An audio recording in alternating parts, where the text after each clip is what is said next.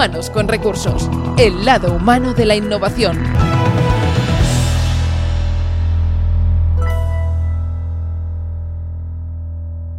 Bienvenidos a Humanos con Recursos, donde descubrimos el lado humano de la innovación y a los profesionales pues, que llevan a cabo el liderazgo innovador por bandera. Hoy nos encontramos en el Garden de Inusual, espacio extraordinario, espacio donde se respira esa innovación. Tenemos, como siempre, evidentemente, al inusual por excelencia, que es el señor Pera Rosales. ¿Qué tal, Pera? Muy bien, muy contento de estar aquí. Oye, de nuevo encontrándonos frente a frente, a mí me encanta cuando estás aquí a mi vera. Yo me siento, me siento más cómodo, me siento mejor. Yo ¿eh? también. Bueno, cuando me alegro. estás a mi vera me encuentro mejor. Claro, pues eso, eso es primordial. ¿Por qué? Porque pues ya sabéis que cada mes entrevistamos a un, o una profesional pues que tienen evidentemente una relación con el mundo de la innovación, ya no solo en su entorno personal, sino también en su entorno profesional. Hoy nos acompaña David Reyero, que es HR Business Partner de Sanofi Iberia. ¿Qué tal, David? ¿Cómo estás? Muy bien, buenos días. Gracias por acompañarnos. Encantado de estar con vosotros. Em, eh, comentabas que eh, este es un espacio en el que se está que se está cómodo, que da vía libre a la creatividad, algo que se agradece, sin duda, y yo creo que la innovación tiene mucho que ver también con todo ello.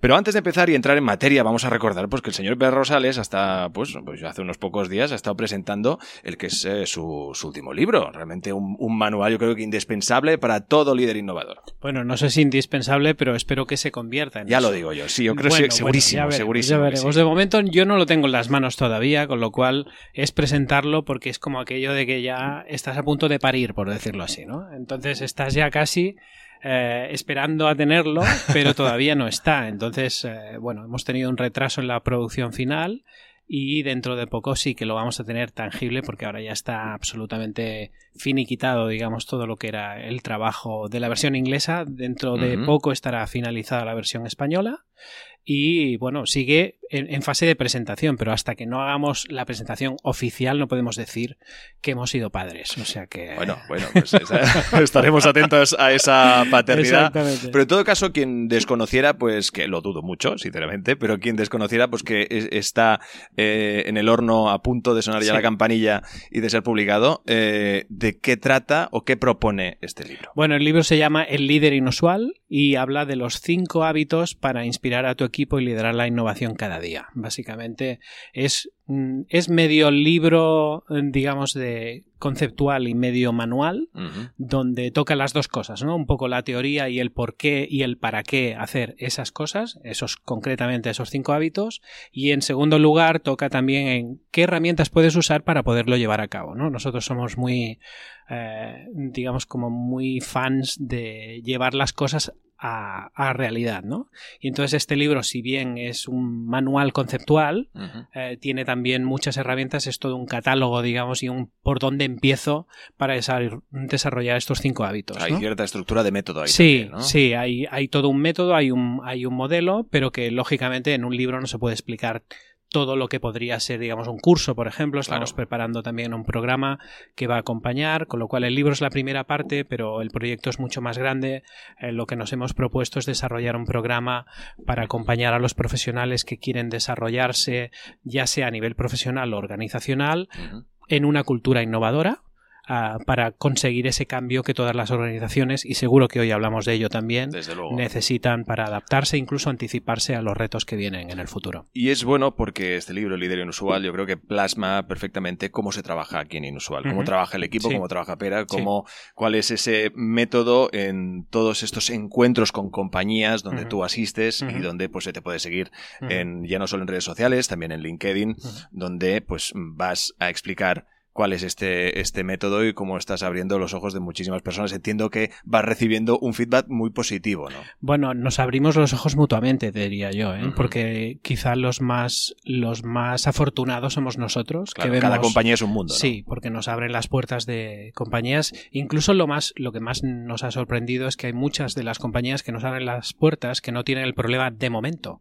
Es decir, son empresas que están muy bien de momento, pero tienen esa visión de que pueden llegar a estar peor. Entonces, lo que hacen es anticipar esos problemas, ¿no? Y eso es algo que nos ha sorprendido gratamente, porque es más, lo hemos visto más en, mercados internacionales, no tanto aquí, y aquí no es, de hecho, cuando una empresa te llama porque está fatal, eh, no le hables de liderar la innovación ni de crear una cultura innovadora, porque ya va tarde, digamos. Entonces, lo primero que tiene que hacer es tapar la herida de lo que sea, si está perdiendo ventas, pues perder ventas, si está ajustando personal, pues lo mismo, entonces ya hablaríamos más de gestión ese cambio que se está sucediendo, o sea, cómo lidiar con la tormenta, a nosotros nos llaman más bien antes de que venga la tormenta. Entonces eso ha sido algo muy positivo que hemos descubierto en que el cliente que nos identifica como un buen partner es aquel que quiere anticiparse a las posibles tormentas y quiere estar preparado para ellas. Desde luego, y sobre todo, como siempre remarcamos aquí, el detectar que hay esa necesidad, ¿no? Y el reconocer, pues, que evidentemente se necesita de, esta ayuda, vamos a llamarle así, o de este asesoramiento, ¿no? Fantástico. Oye, pues eh, ya hemos puesto un poco la base.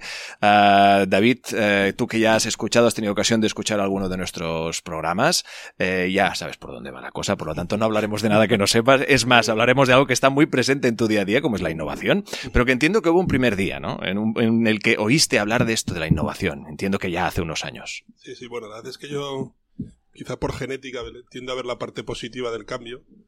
Y, ah, y bueno, la innovación, la verdad es que pues eh, ya a finales de los 90, cuando yo terminé mi, mi máster en, en Madrid, en el Instituto de Empresa, pues, eh, pues ya se hablaba de, se empezaba a hablar un poco de estos temas, ¿no? De la innovación, de la necesidad de, de cambiar, ¿no? De, de adaptarse al, a los cambios del entorno.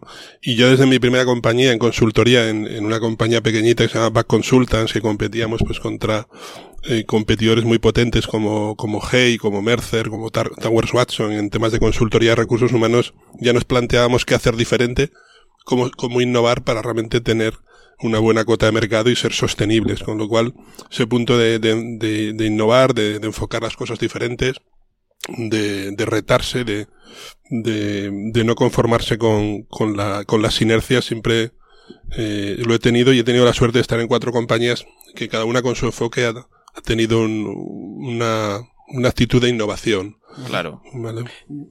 David, cuéntanos un poco para. Bueno, es difícil no conocer a David Reyero porque, bueno, como bloguero te prodigas por todas partes, ¿no?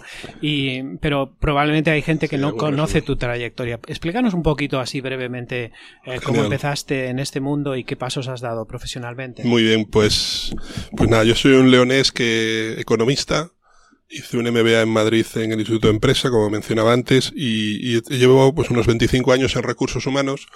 He estado en cuatro compañías, primero en consultoría en, Back Consultants, luego estuve en banca por internet en el BBVA, en el 1 Bank, en Madrid. Eh, luego me, me, fui a Broadnet, un operador de telecomunicaciones de banda ancha, y desde el 2004 pues estoy en, en Sanofi Aventis, luego en Sanofi, eh, en el mundo, en el mundo pharma que el mundo farma pues tenemos realmente dos negocios, el mundo más de, de salud, de, de, producto con receta y un mundo más de gran consumo, que es lo que llamamos el consumer healthcare, los productos de, que no necesitan prescripción.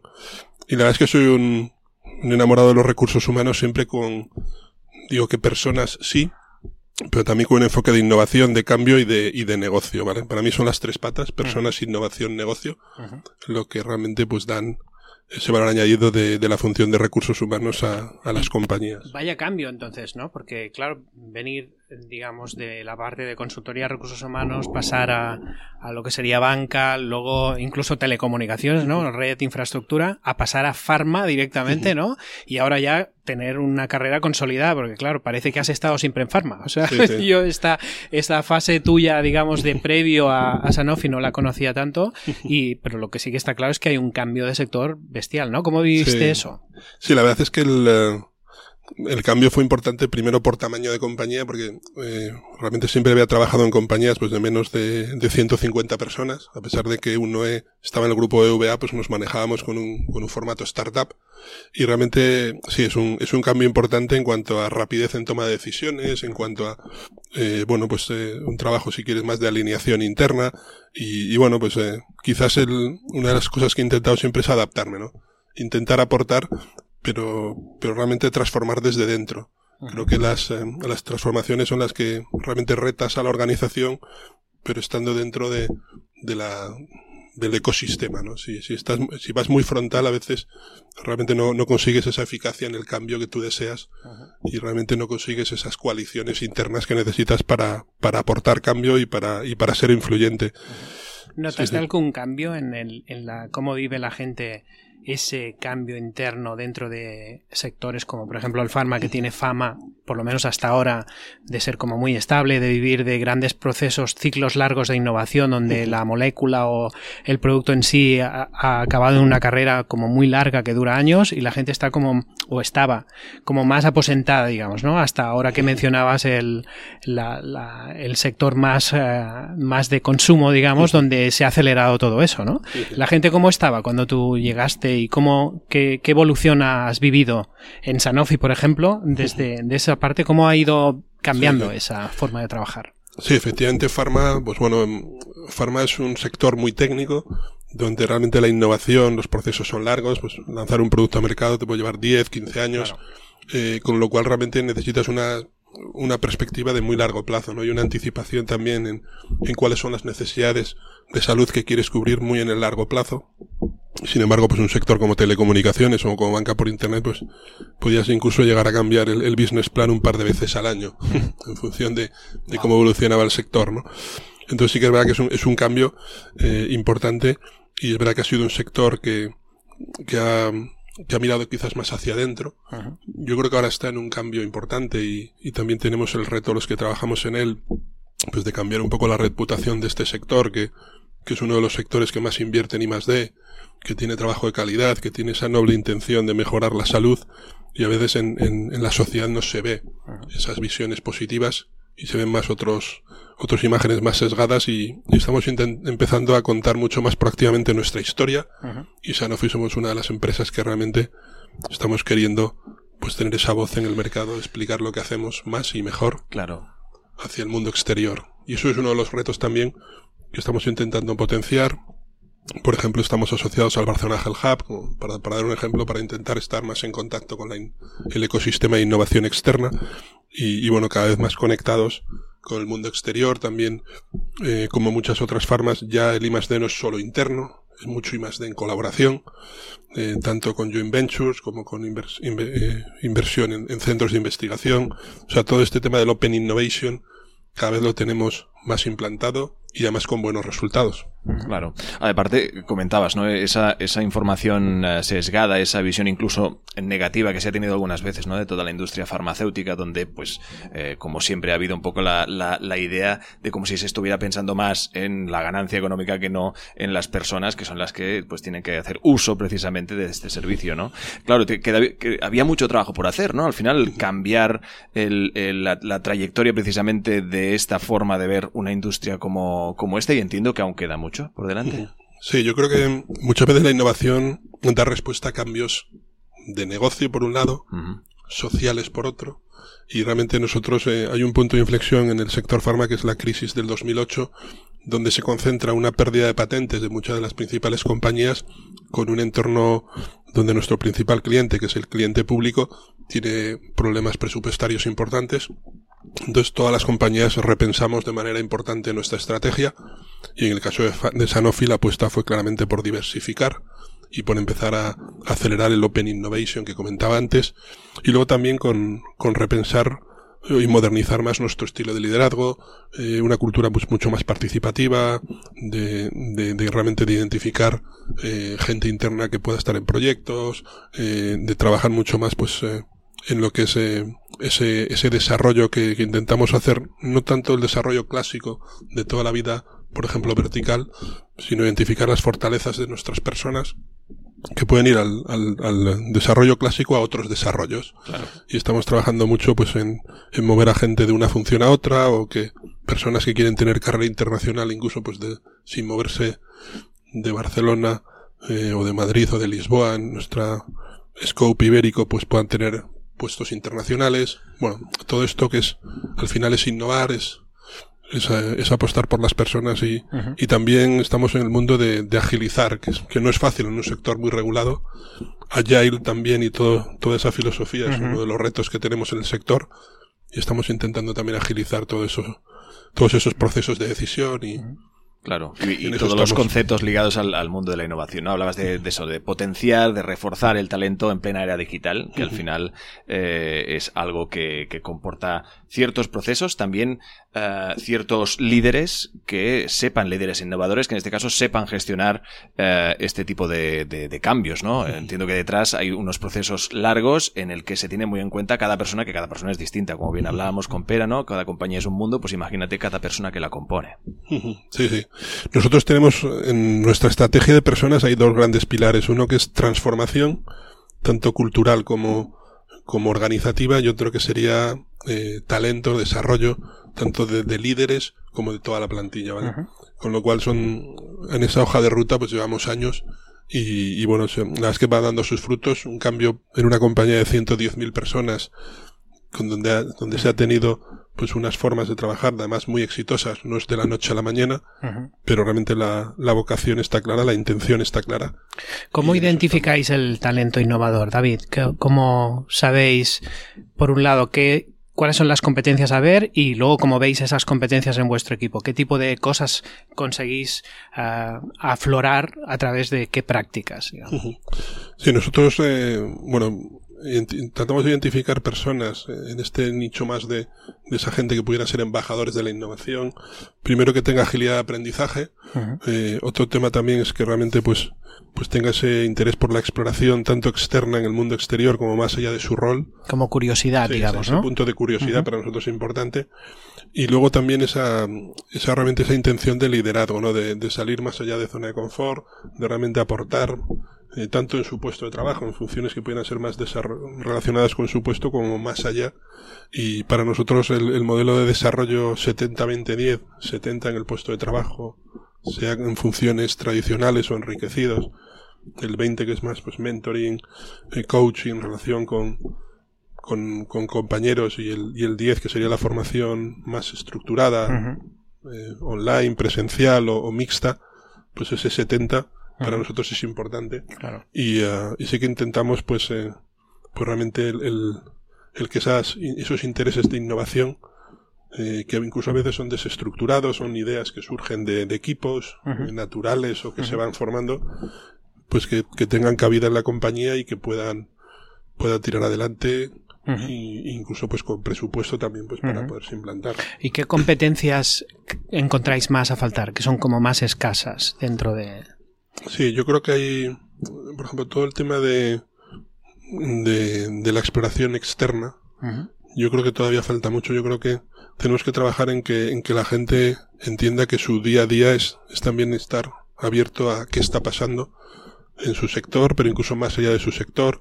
Y ese punto, ahora mismo esto es relativamente más fácil, ¿no? Con toda la información que hay en, en el mundo de Internet, pero ese punto de realmente captar toda esa innovación y ser capaz de trasladarlo a la empresa es un punto donde, donde estamos potenciando bastante. Como todo de esto. exploradores, Sí. ¿no? Digamos, esa necesidad Y- de encontrar eh, nuevas cosas. Y todo relacionado también con el tema de autodesarrollo, que yo creo que también es uno de los paradigmas que hay que romper, ¿no? Siempre ha habido un punto paternalista de, bueno, a ver cuál es el siguiente puesto de la empresa para mí, o a ver qué me ofrece la compañía, y no tanto, bueno, oye, ¿cuál es tu visión de carrera? ¿Cuál es tu ikigai? Que es un concepto que me gusta mucho. ese Sí. Está, concepto está dentro del libro, por del cierto, libro. ¿eh?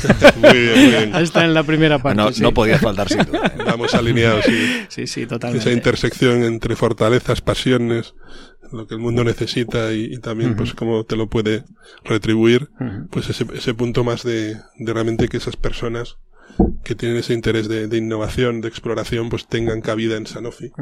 Y es verdad que a veces puede haber la sensación de, bueno, una empresa grande es un sitio árido para las, los innovadores, los pioneros, pero realmente sí que creemos que podemos tener eh, esas, esas opciones para esa gente innovadora y, y estamos intentando darles cabida con diferentes tipos de herramientas para, para que esas ideas no se pierdan. Claro, porque aquí quizá uno de los obstáculos que más te encuentras es, eh, digamos, la inercia de la propia compañía, ¿no? La cultura Sí. eh, y todo lo que está aprendido a lo largo de su historia, ¿no? Donde la gente quizá que no es tan innovadora o no es tan curiosa o tan exploradora, pues realmente se encuentra con una cultura emergente, ¿no? Donde el mercado nos está pidiendo en que cada uno de nosotros eh, abramos los ojos y que lo traslademos hacia arriba para ver si eso puede servir. Y ya no solo hacia arriba, sino hacia el lado también, ¿no? Para, para oye, que se sepa esto, porque quizá los demás no lo han visto y yo sí que lo he visto. Entonces, poner esto en, en común y dar ese cambio, me imagino que no debe ser fácil, ¿no?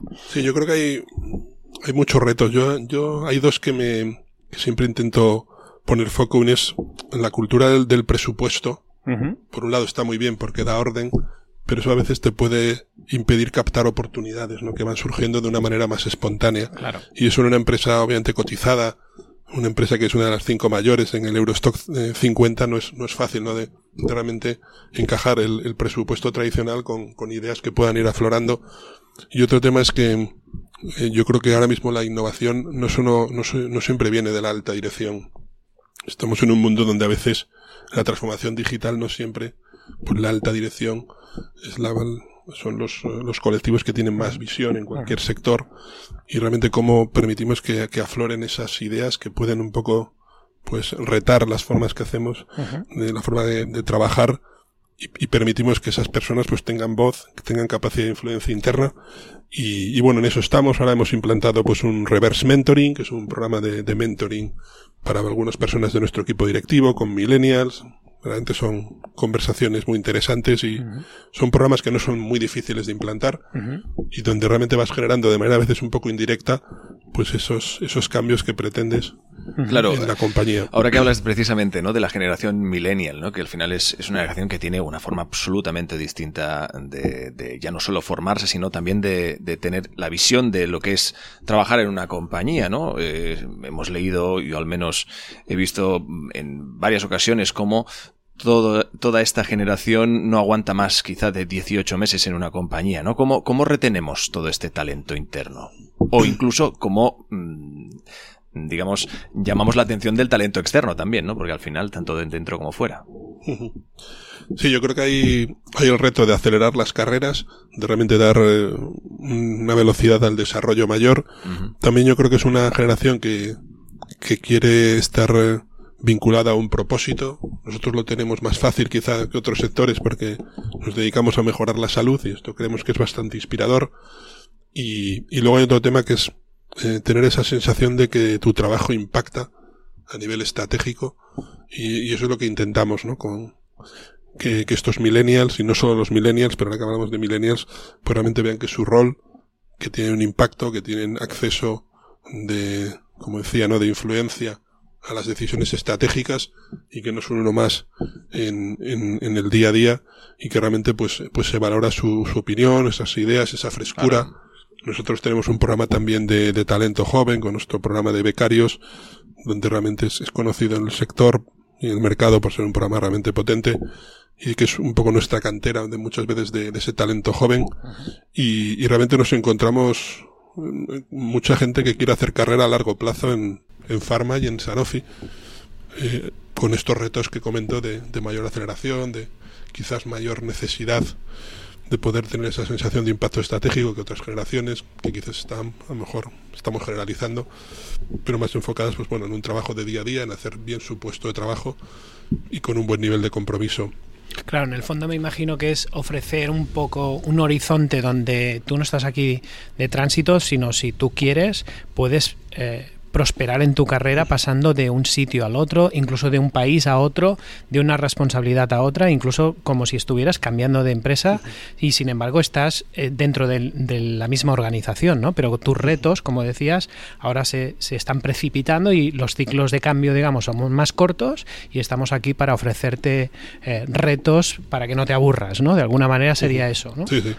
De todas formas, a mí el debate generacional, que es importante, la verdad es que voy, voy más a las actitudes de las personas, ¿no? Me encuentro a veces jóvenes con actitudes muy clásicas claro. y, y super millennials, ¿no? Gente que ya no va a cumplir los 45 o los 50, pero con una actitud realmente de, de combinar toda su experiencia de muchos años con esa, ese nuevo mundo y sumando esas dos, eh, esas dos eh, corrientes, pues realmente aportar mucho a la compañía. Y bueno, pues estamos intentando eso, trabajar a nivel de actitudes eh, esto, esto que se dice del mindset management, ¿no? Claramente es la clave, ¿no? De ese cambio profundo que tiene que ver con actitudes, con, con valores no tanto a veces con la parte más de formación técnica. Trabajar en ese nivel más profundo creo que da más resultados. Me encanta eso que dices de Mindset Management porque de nuevo conecta un poco con lo que es la manera en, cómo tenemos de, de de ver las cosas desde inusual, ¿no? Un poco la idea de no es tanto el hacer sino el ser, ¿no? Y, el mindset viene por ahí, ¿no? De cómo te ves tú, qué eres tú, más allá de lo que hagas, ¿no? Con lo cual eso engrana mucho con estas nuevas generaciones y con estas nuevas actitudes de gente que no es de esa generación, como bien decías, ¿no? Es lo que nosotros llamamos los inusuales, ¿no? Esa gente que afronta el cambio como un reto y no tanto como una amenaza y que de alguna manera lo que necesita es mantener esa mentalidad o ese mindset siempre fresco para no aburrirse, ¿no? Y de, alguna manera si la organización se da cuenta de eso y lo gestiona como algo más, como un activo más dentro de la organización, es un gran paso, porque es como un intangible, pero que es realmente tangible, porque al final acaba, eh, acaba en resultados o en falta de ellos, ¿no? Cuando tú gestionas el mindset de tu organización, estás realmente detectando una palanca súper potente para que determine el éxito de esa propia organización, ¿no? Sí, sí. Yo creo que hay, dos palabras que son clave, que son acompañar. El acompañamiento es importante y, eh, tener eh, ese punto de paciencia, porque los cambios llevan un tiempo. no tenemos que perderlos de vista, pero tenemos que ser capaces de, de, no precipitarnos. A veces las compañías quieren cambiar muy rápido y eso genera dinámicas que, que ralentizan el cambio. Y, y luego estamos intentando también trabajar mucho el, la filosofía de empresa saludable y de, y de personas saludables, con sus hábitos saludables, con, con hábitos de, de, alto rendimiento, pero de alto rendimiento sostenible. Entonces, bueno, pues ahí tenemos toda una serie de iniciativas que, que, estamos implantando, obviamente muy alineadas con nuestro propósito de salud hacia afuera, la salud también hacia adentro, hacia nuestros empleados, y, y creo que es uno de los temas donde también hay que poner más foco porque realmente la, el nivel de presión actual y de incertidumbre es alto y tenemos que dar herramientas a las personas para que sean capaces de navegar en esta incertidumbre. Porque no nos han educado para la incertidumbre, pero la incertidumbre está aquí y no va, no va a bajar, posiblemente suba. Y quizá ese, ese cambio de paradigma de que no trabajas más por muchas horas que hagas, ¿no?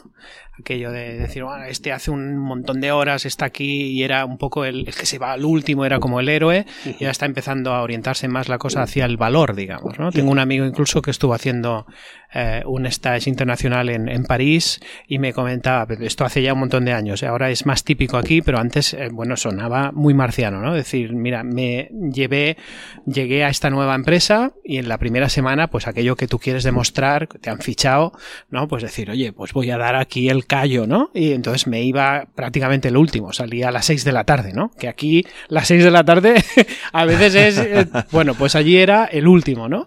Y al cabo de una semana me llaman de personal, me dice, y me dicen, oye, hay algo que no nos encaja. ¿Cómo es que te vas siempre tan tarde?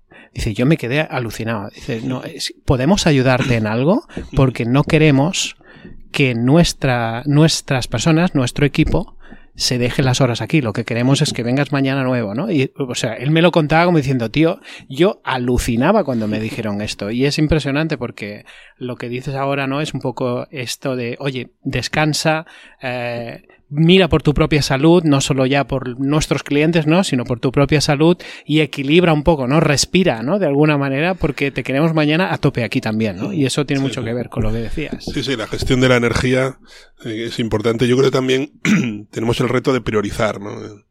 Hay una frase que me gusta mucho que es la excelencia no es no tener nada más que añadir, sino no tener nada más que eliminar, ¿no? Ah, o sea, realmente ir, ir al foco, ir a la, realmente la, la priorización, porque a veces tenemos demasiadas eh, dispersiones, ¿no? Y, realmente nos quita eficiencia, nos quita productividad. Quita... Oye, y a nivel de sector, en, ahora ya no de farma, sino de recursos humanos en sí, tú, para mí tú eres una de las personas referente, digamos, ¿no? En lo que es el mercado en recursos humanos, especialmente aquí en España, pero con visión internacional también, ¿no? Ah, ¿Tú qué crees que son los retos actualmente del sector de recursos humanos hoy en día? Bueno, yo creo que hay varios, ¿no? Primero, un poco en línea con estas, este triunvirato que, que yo creo para mí es importante, la visión de personas, innovación y negocio, que son tres pilares básicos. Yo creo que tenemos el reto de, de seguir ganando credibilidad en el negocio.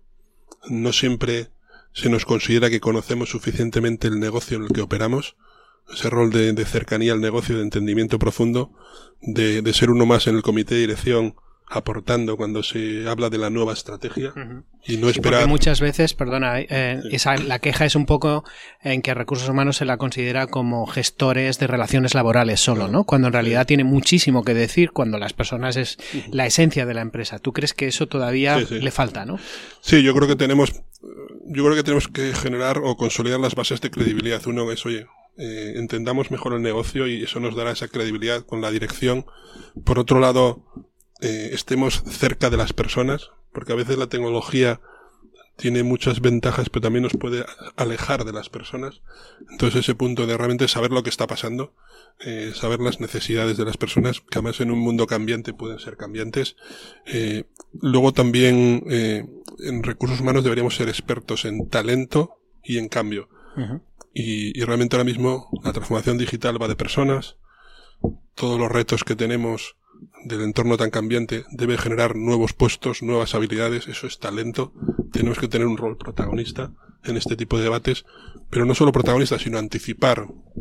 Hay herramientas como la planificación estratégica de recursos humanos que se hace la pregunta de en 3-5 años cuántas personas necesitaremos, qué habilidades necesitaremos, eh, dónde necesitamos las habilidades porque no las tenemos internamente, qué hacemos, desarrollamos internamente o fichamos fuera pero no, no para que nos pille el toro, sino mm. a 3-5 años vista, con lo cual eso te permite trabajar claro. con esa visión que luego obviamente irás adaptando porque el entorno es cambiante, pero ese punto de ser esas personas que hacen esas reflexiones a las personas que están más en el día a día, que el director, pues comercial de turno, pues obviamente lo que quiere son los resultados del mes y es lógico, hay una presión de corto plazo, pero nosotros tenemos que balancear el corto con el largo. Muy bien. Y, ah, y bueno, yo creo que también eh, realmente ser, ser valientes, porque muchas veces un director de recursos humanos, un profesional de recursos humanos, tiene que hacer algunas preguntas que a veces son incómodas. Como, como por ejemplo, pues cuando nos planteamos una reestructuración, oye, pues esta está la única solución posible, tenemos otras soluciones, eh, realmente en muchas compañías hemos tenido reestructuraciones, pero hay algunas que si sobran 100 personas, pues salen 100 personas y otras donde si sobran 100 personas salen 70 porque 30 han podido ser recolocadas con un esfuerzo de recolocación interna y, de, apuesta por las personas. Muy bien. Entonces, bueno, pues en esto Ayer escuchábamos a Bob Chapman, eh, que es eh, célebremente conocido, ¿no? Por tratar a tus empleados como si fueran tu familia, ¿no? Hablándolo en, en, corto sería eso, ¿no?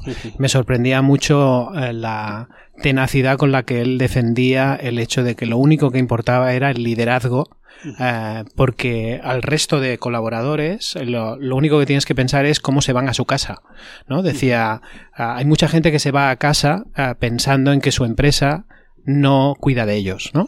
y, y, al día siguiente va a venir peor, porque obviamente eso influye. Sin embargo, la manera en cómo lideremos esta organización es conseguir que la gente se va a casa pensando yo importo en esta organización, yo importo a mi jefe o yo importo al, al jefe de otro que quizá no es mi jefe directo, pero esa persona eh, yo no le paso desapercibido y eso influye al final del día y al final del año influye en el bottom up, ¿no? O sea, un poco en que la gente empiece a, a elevar su propia capacidad de trabajar, su iniciativa, su eh, capacidad de explorar, eh, etcétera. ¿no? Entonces, ¿cómo crees tú que se puede cambiar ese paradigma de liderazgo y pasar del jefe controlador al jefe coach o al director que de alguna manera acompaña, como tú decías, ¿no? Y detecta ese potencial que todavía está ahí latente, aunque hablemos de una persona que lleva muchos años en la organización. Hay, hay, a veces cuando hablamos de talento, muchas veces la gente entiende que es gente joven, cuando en realidad el talento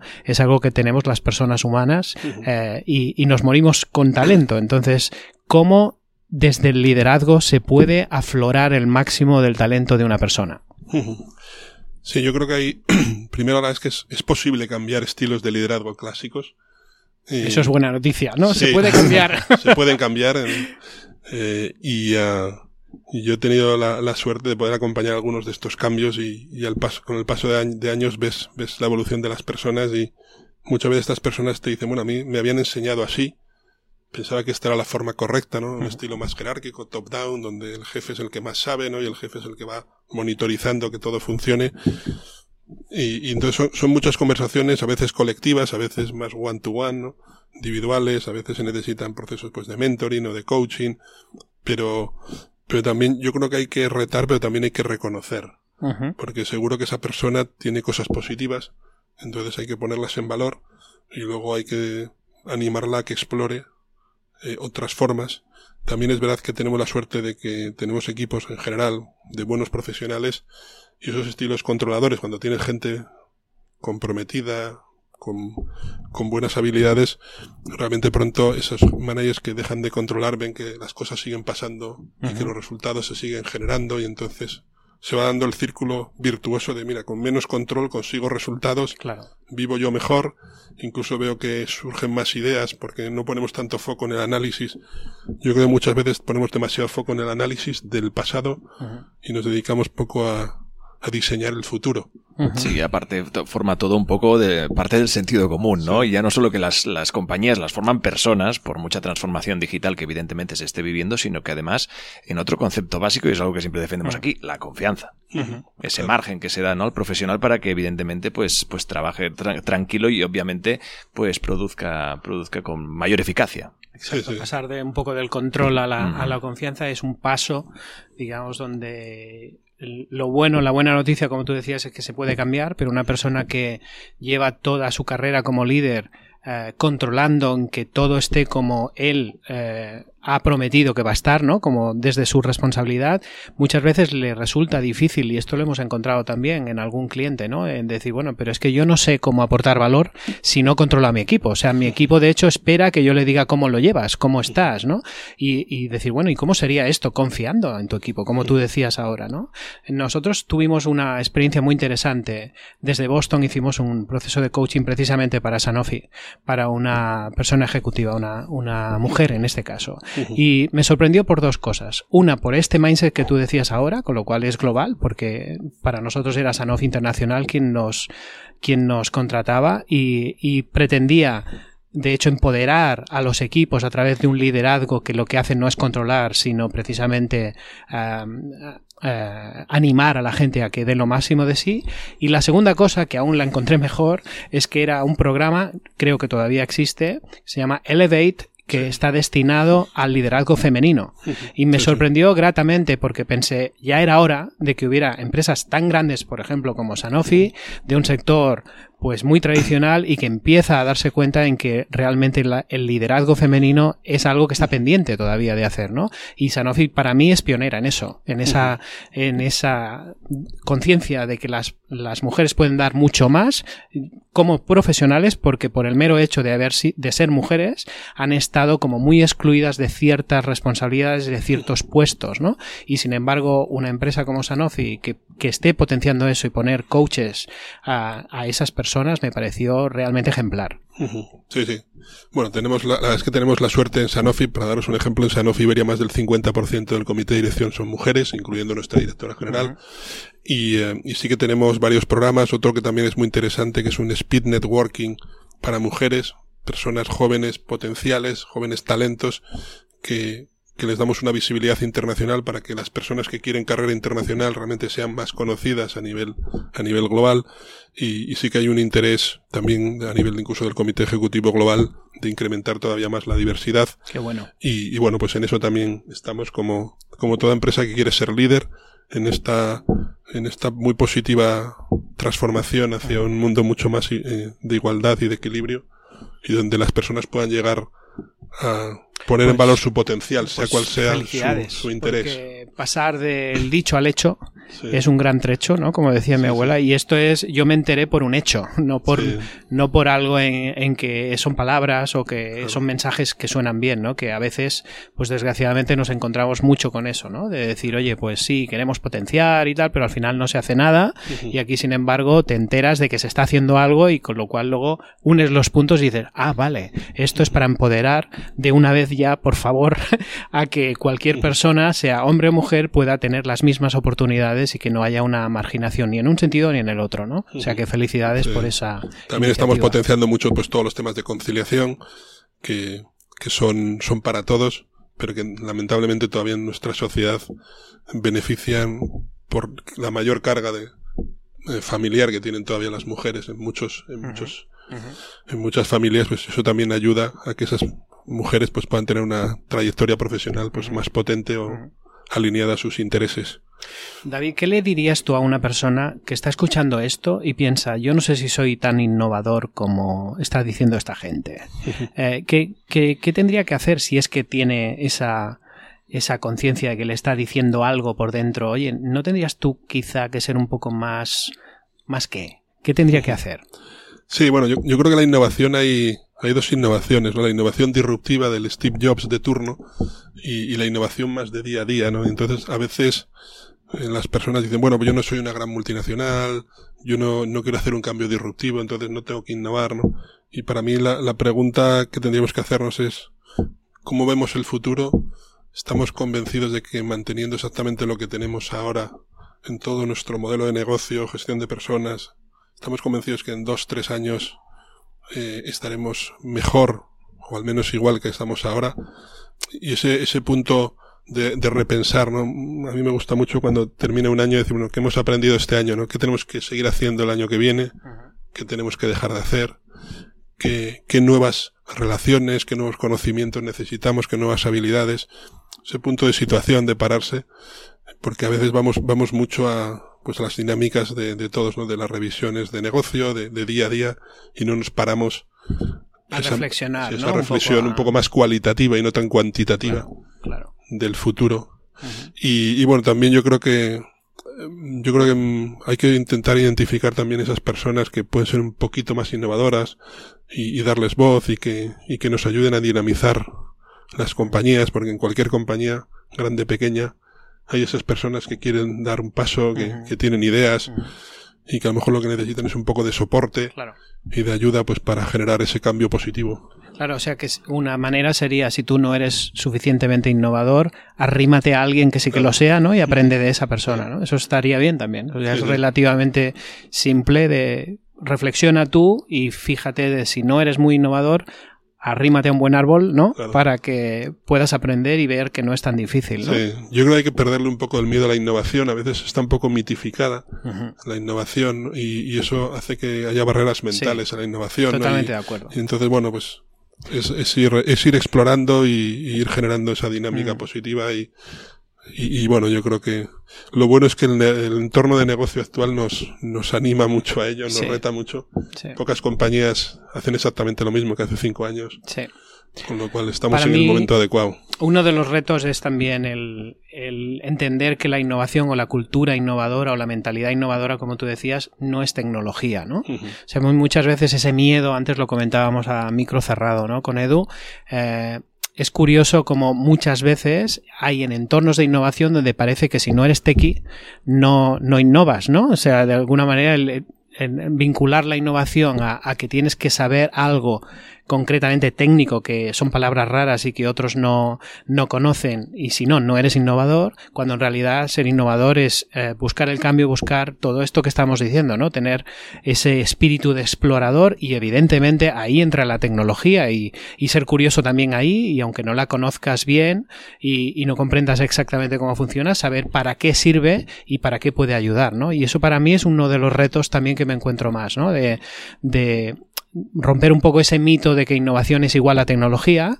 si bien la innovación obviamente siempre, siempre tiene la tecnología cerca porque es la que permite hacer ese cambio que antes no se podía hacer, ¿no? Entonces, colocar la tecnología en su sitio y no mitificarla, yo creo que es algo que sería bueno que en las organizaciones se hiciera, ¿no? Separar la mentalidad innovadora de lo que sería la propia práctica de innovación, donde quizás sí, a la hora de, de hacer los desarrollos o de hacer los productos, sí que se requiere mucha más metodología y tecnología de innovación, pero no tanto para que se te ocurra una idea y puede ser cualquier persona, con lo cual ahí es donde yo creo que hay un reto interesante, ¿no?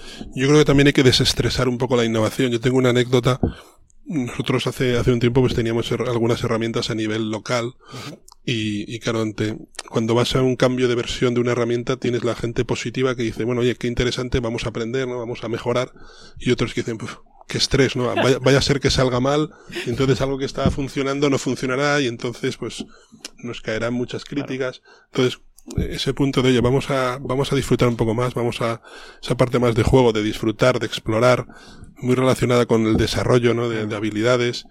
También todo el tema de penalizar los fracasos, ¿no? Que todavía es, es uno de los retos que tenemos Sí. muchas veces en las compañías, ¿no? Que, que alguien explora, intenta algo, no sale bien y se le penaliza, con lo cual demasiado y de malas maneras, con lo Claro. cual Ya no la a dinámica que se genera Claro. en, en él y en, en las personas de alrededor es, bueno, mejor no, no pruebes cosas porque no te va a ir bien. Claro. Si O te va a salir caro, ¿no? Si te equivocas, te va a salir caro. Entonces, Claro. bueno, pues en eso, en eso estamos y, y bueno, un camino por delante. Desde luego, evitar que se generen todo este tipo pues de incertidumbres, de inseguridades, también de miedos. Al final, innovar se trata de esto, ¿no? De, de probar, de fallar y de volver a probar y probar y probar, ¿no? Y al final también eh, acabar un poco con los mitos, ¿no? De la misma forma que tú, Pera, apuntabas que todos tenemos talento, ah, también todos puedes- podemos ser innovadores. Lo que pasa es que nos falta un guía, como en el caso, pues, oye, llamas a Pera Rosales y él te guía. Pero me refiero que es, eh, te- es localizar que realmente hay un talento en ti y que no tienes por qué eh, pues eh, estar mirando como otras compañías o grandes compañías que bueno claro esto solo lo hacen pues las, las grandes empresas. Yo pues Claro. eso, somos una gente pequeña y tal somos y ni mucho menos. La innovación en este sentido no, no entiende ni de empresas grandes ni de pequeñas. Entiende la innovación es igual para, para todos en este aspecto no Eh, tendríamos que ir terminando ya porque nos estamos quedando ya sin tiempo pero antes como siempre nos gusta antes de finalizar eh, que aunque de, de alguna forma u otra has ido definiendo qué ha sido para ti la innovación en tu vida, una definición exacta que le darías a ese concepto en cuestión. Bueno, eh, una definición que no sé si es muy técnica, para mí es transformar ideas en resultados y, y yo le añadiría que disfrutando en el proceso, aprendiendo en el proceso, creciendo como, como compañía, ¿no? como personas, ¿no?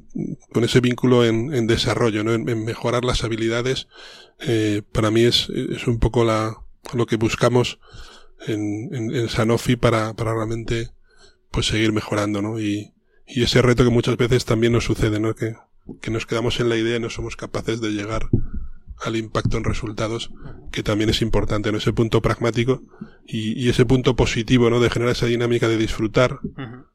Que, que, que muchas veces hace que, que las mejores ideas florezcan en un entorno positivo y ese vínculo con, con, la con, con el desarrollo, con el talento, que al final incluso puede que no salga la idea, pero habremos aprendido y estaremos mejor preparados para el siguiente reto.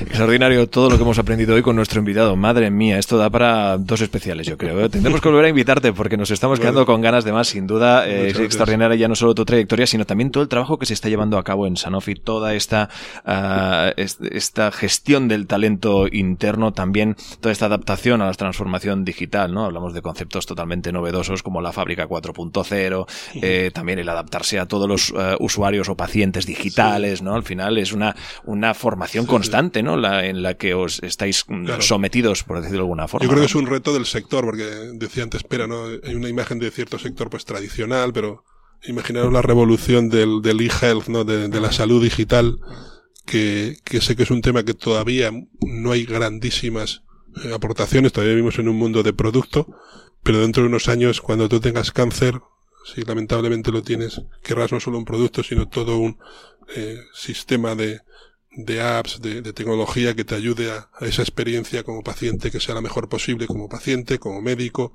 como hospital, como administración.